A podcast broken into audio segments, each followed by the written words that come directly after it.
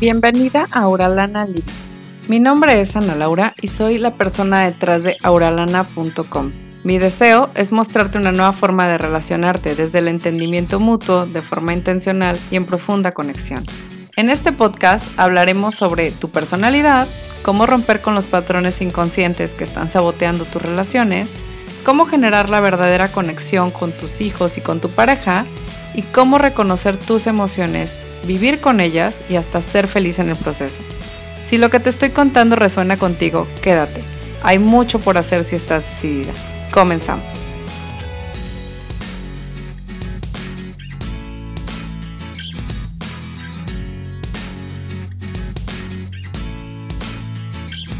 Bienvenido a un episodio más de Auralana Living. El día de hoy tengo un tema súper padre para ti y espero que te guste mucho, aunque la verdad es que es un tema aclarador, pero sí un poco confrontativo. Entonces, aguanta, espera, escucha todo el episodio y de verdad quiero que te lleves lo más que puedas para tomar acción en tu día a día. Quiero que veas este episodio y te confrontes con aquellas cosas que tú pudieras estar haciendo y que puedas ver los focos rojos que hay en tu relación con respecto al control. Ese es el tema del día de hoy, es el control, así que espero que te guste muchísimo. Lo has escuchado como mil veces, ¿no? Controlador yo, ¿cuándo? ¿Cómo crees? Bueno, lo importante aquí es, yo sé que la palabra suena terrible, pero todos tenemos algo de controlador. Entonces, es algo que hasta cierto punto es muy humano, que no está mal, hay una parte de ti a la que le aterra la incertidumbre. Todos lo hemos vivido, todos queremos tener nuestras cosas planeadas, que todo salga de acuerdo al plan. Sin embargo, hay muchísimo caos en nuestras vidas y es importante tener claro que así es como debe ser. Que no podemos controlarlo todo y que lo más que puedes llegar a controlar es a ti mismo. Pero bueno, este tipo de dinámicas se dan y más cuando estamos en una relación romántica, en una relación de pareja, en una relación donde estamos viviendo y conviviendo con otro ser humano que igual tiene su propia dosis de control. Dentro de las relaciones románticas se puede apreciar que controlamos en diversas áreas, casi siempre en más de una. De repente ejercemos control económico o podemos ejercer control social con todas las interacciones sociales que tiene nuestra pareja. Podemos controlar de forma física, esto pasa mucho con los niños, ¿no? Físicamente los restringimos para que no se lastimen y demás. Y pues hay control mental, manipulaciones y cosas por el estilo, podemos tener este tipo de querer controlar las cosas. Ahora, te quiero dar los comportamientos comunes que regularmente son los que afectan tu relación de pareja. Eh, no me voy a ir a todo lo que es el control, porque la verdad es que no acabamos porque definitivamente el área del control afecta muchísimas partes de nuestra vida y toca muchísimas partes de nuestra vida, algunas de forma positiva y algunas de forma negativa, casi siempre de forma negativa, porque hay cosas que podemos manejar y hay cosas que podemos controlar.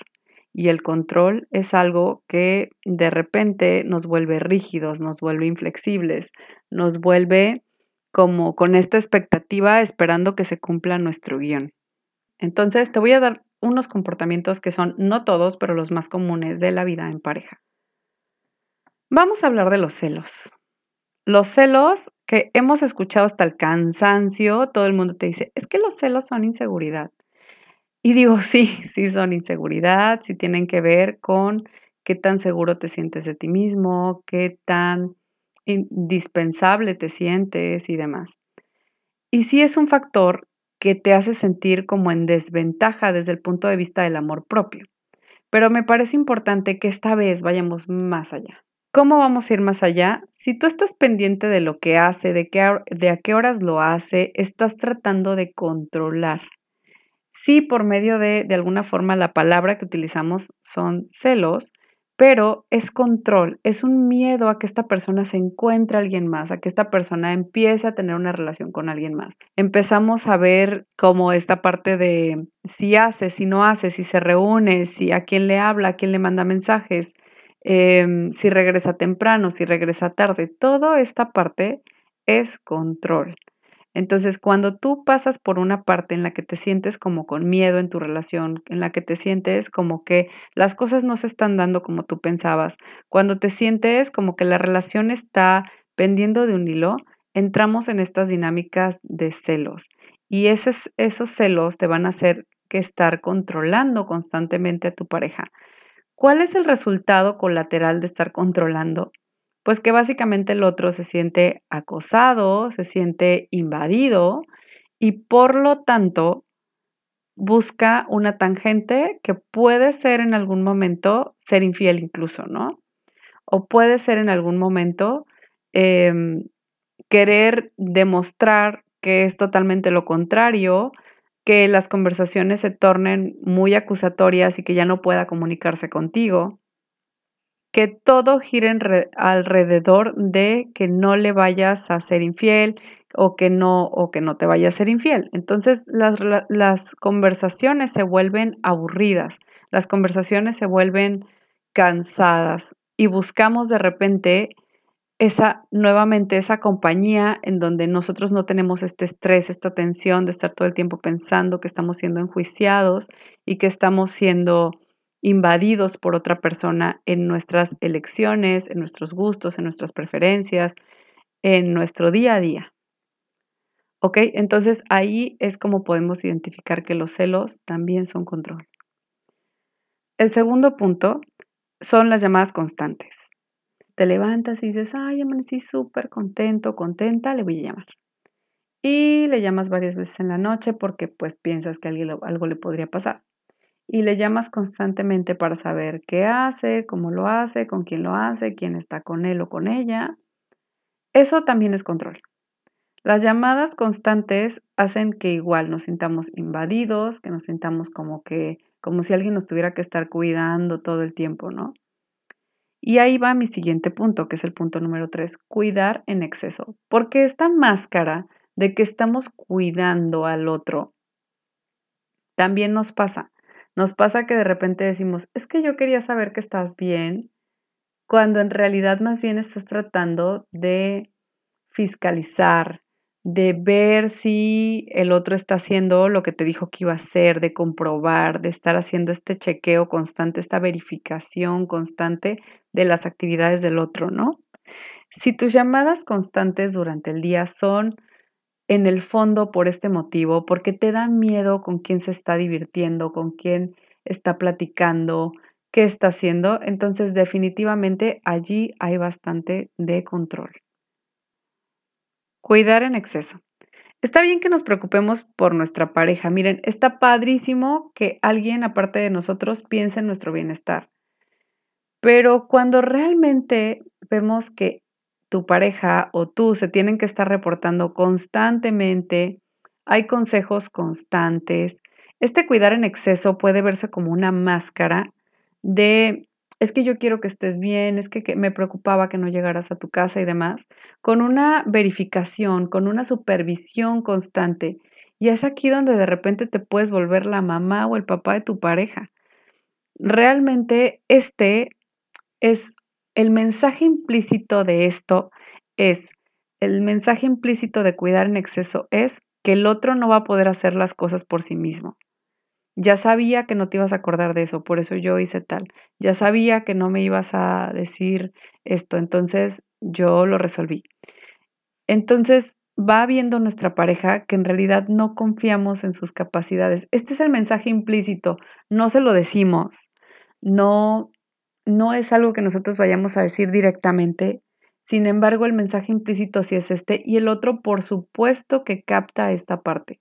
El otro capta tal vez es porque yo no puedo, tal vez es porque yo la riego todo el tiempo, tal vez es porque yo no soy capaz. De verdad el otro sí va a tomar ese mensaje implícito y entonces es mejor confiar en que la otra persona puede cuidar de sí misma, confiar en que la otra persona va a poder hacer las cosas. No te estoy diciendo que dejes a la otra persona sola, o sea, que dejes a tu pareja ahí en soledad enfrentando sus cosas. Si pide ayuda, está perfecto que se la des, pero cuidar en exceso puede resultar invasivo y aparte da un mensaje de que no confías en la capacidad de tu pareja. Ok, el siguiente punto es suponer siempre lo peor.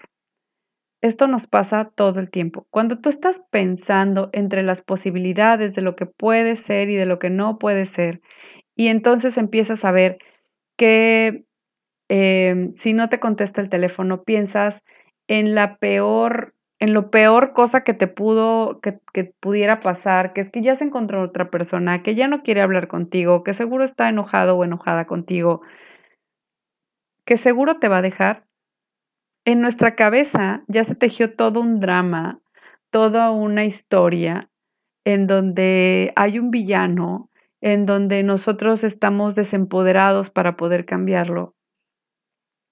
Y es simplemente que nosotros estamos pensando en la peor de las posibilidades. Hay que ser un poquito más positivo, hay que confiar un poco más en nuestra pareja y confiar incluso en que si se encuentra con alguien más que le parezca divertido, padre, atractivo, lo que sea, vamos a confiar en que esta persona va a ser lo mejor para la relación, que es básicamente respetarnos y, y ser fieles y hacer lo mejor que puede, ¿no?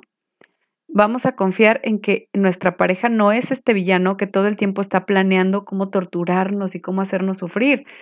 Yo no conozco a nadie que esté bien de su cabeza, que vaya por la vida pensando, mm, hoy cómo le voy a hacer la vida miserable. O sea, igual y sí pasa, pero con gente que definitivamente está trastornada. Entonces, cuando suponemos lo peor de nuestra pareja, lo que estamos diciéndonos también a nosotros mismos es que estamos con una mala persona, que estamos con una persona que nos quiere hacer daño, que está buscando nuestro, ponernos el pie, lastimarnos. Entonces, hoy quiero pensar, entonces hoy quiero que pienses en cómo puedes hacer para no suponer siempre lo peor, para ver a tu pareja y a sus acciones de una forma un poco más positiva y pensar que es parte de lo que trató de hacer pensando en hacerlo mejor para ustedes, pensando en hacerlo mejor para sí mismo y para la relación, o para sí misma y la relación. Tenemos el siguiente punto que es las mentiras piadosas. Este es un indicador más que un punto de control, pero si tú ya ves que alguien te está diciendo muchas mentiras piadosas, aquí te voy a platicar de qué se trata y cómo puedes usar este indicador. Las mentiras piadosas básicamente es que cuando tú le dices a tu novio o novia dónde estabas, te dice, no, pues estaba haciendo tal cosa y en realidad estaba haciendo otra. O eh, digamos que te dice, ah, pues este, sí, nada más vamos a ir hasta las 11 de la noche y terminan siendo las 3 de la mañana, ¿no? Digamos, o cosillas así que dices, bueno, te voy a decir una cosa a pesar de que yo ya sé que el plan va a ser otro. Muchas veces esto no tiene nada que ver con que sea algo malo lo que la otra persona está haciendo. No estoy diciendo que todo el tiempo sea así, hay veces que sí hay mentiras que esconden otras cosas, pero hay muchos casos en donde estas mentiras solamente son para no meterse en problemas. Si yo ya sé que él se va a enojar porque eh, me vaya con mi amiga fulanita, pues mejor no le digo. Si yo ya sé que este, mi novia se va a molestar porque le marqué a, a mis amigos para salir, pues entonces mejor, no, mejor lo omitimos, no lo vamos a decir. O vamos a decir otra historia que le parezca mejor. Ahí es donde puedes notar que realmente ya tu relación está siendo afectada por el control. Si comienzas a notar que te mienten nimiedades en cosas que dices de verdad ni tenía sentido mentirme, cosas que no deberían de ser un problema y no sabes qué está pasando, es probable que te topes con que el control hace que el otro considere que no es seguro decirte la verdad, que no es seguro decirte honestamente qué pasó. Es que nunca me creería, ¿no? Y la verdad es que regularmente lo hacemos para ahorrarnos el conflicto. Conflicto que de todas formas va a ocurrir porque nadie puede vivir en control constante. Regularmente el control constante lo que hace es que después truenen las relaciones, que termine, que se acabe, porque uno siempre va a priorizar su libertad. Y el último punto es pedir permiso. Si alguno de los dos, miren, yo me he topado muchísimo, esto es como una broma y de repente incluso hasta mi marido de repente dice, ah, sí, déjame pedirle permiso a mi mujer. Es como un dicho, ¿no? A mí me da mucha risa que, que de repente digan eso porque la verdad es que no, O sea, no es como que mi marido de verdad vaya a llegar a decirme, oye amor, fíjate que quería salir con los amigos, ¿me das permiso de hacerlo? Sí es cierto que nos comunicamos nuestros planes y que de repente yo puedo estar en desacuerdo con algún plan que él tenga o el que él pueda decir, este plan no me late por esto y por esto y por esto, o me parece que no está padre porque vamos a dar más vueltas, o que logísticamente no nos arreglemos. Pero la realidad es que ninguno de los dos está pidiendo permiso. Yo te recomiendo que si realmente estás pensando que tienes que de alguna forma estar siendo checado constantemente, si tienes que de verdad pedir permiso o si haces sentir a tu pareja como que tiene que pedirte un permiso para hacer X o Y, una cosa es tener consideración y otra cosa es pedir permiso tal cual. Entonces, yo no te digo que seas desconsiderado o desconsiderada y que digas, ah, pues no me importa, yo lo voy a hacer y, y no le voy a ni siquiera decir que voy a hacer, ¿no? Una cosa es tener consideración y otra cosa es de verdad pedir permiso. O sea, decir, si me dice que no, de verdad no lo voy a hacer, porque ahí ya estamos hablando de restringir una de tus libertades o de que le estés restringiendo a la otra persona una libertad. No se trata de permiso, se trata de tener consideración, se trata de comunicar tus planes para que entre los dos puedan hacer el mejor acuerdo y aprovechar mejor su tiempo y demás. Pero es muy diferente a esta parte de pedir permiso. Así de me das permiso de, y, que incluso ni siquiera se digan me das permiso de, sino que tú sepas esto no, porque esto para mi pareja no, a pesar de que yo sí anhelo hacer esto, a pesar de que yo sí anhelo hacer ese viaje, a pesar de que yo sí anhelo eh, ir a tal lugar, eh, reunirme con mis amigas o mis amigos y demás. Yo creo que esto es como muy diferente de tener una consideración de repente ya cuando empiezas a sentir que en tu vida no tienes esta libertad, entonces estás siendo víctima del control, estás quedándote en esta relación controladora en donde sientes que no tienes rango para moverte. Una nota final que te quiero dejar es que el control no discrimina género. Un hombre y una mujer pueden llegar a ser ambos controladores, aunque se manifiesta distinto un hombre controlador de repente puede llegar a ser como de, puede ser un reclamo un poquito más agresivo, tal vez, de no me gusta que uses estas faldas, no me gusta que hables con tal, prefiero que regreses temprano de tal cosa, todo eso, ¿no? Pero es un poco más directo. En el caso de las mujeres, el control se da de una forma mucho más pasiva, es como un tipo cuidador, es como tipo, yo quiero lo mejor para ti, entonces ¿por qué no mejor regresas temprano y así yo no estoy con el pendiente de que, de que tú estés en tal y tal? Mm, yo quiero lo mejor para ti, yo, yo quiero hacer esto por ti para que tú te sientas bien, te llamé para decirte que te quiero mucho 15 veces, o sea, todo este tipo de cosas, el control de las mujeres casi siempre se da en un poco más pasivo. Puede cambiar esta forma en, que los hombres sean un controlador mucho más pasivo y que una mujer sea una controladora mucho más agresiva, sí, sí puede pasar, también pasa, pero en general estas son las formas en las que se da en esos géneros. Puede cambiar, sí, claro, existe el caso, hay mujeres que son celosas muy agresivas y hay hombres que son controladores más pasivos. Una forma de control pasivo de los hombres puede ser incluso el dinero económicamente tener un control sobre la otra persona, ¿no? Este tipo de control también lo utilizan las mujeres. Por eso les digo, de repente hay una línea entre que te das cuenta que algo es muy común en un género, pero también es cierto que pueden existir esto mismo en el otro género porque hay casos. Hay personas o mujeres que pueden llegar también a ser controladoras en el aspecto de yo tengo más dinero, yo gano más dinero y hago sentir mi poder de esa manera y de esa forma te controlo pero casi siempre se da, al menos por, en las sociedades latinas, de el hombre hacia la mujer en el caso del control económico, ¿no? Entonces, bueno, nos podemos encontrar que son distintas las formas de controlar, pero al final del día los hombres y las mujeres igual controlan, igual son personas que pueden tener estos miedos. Y ya nada más para cerrar, quiero dejarte con esta conclusión. Detrás del control solo hay miedo.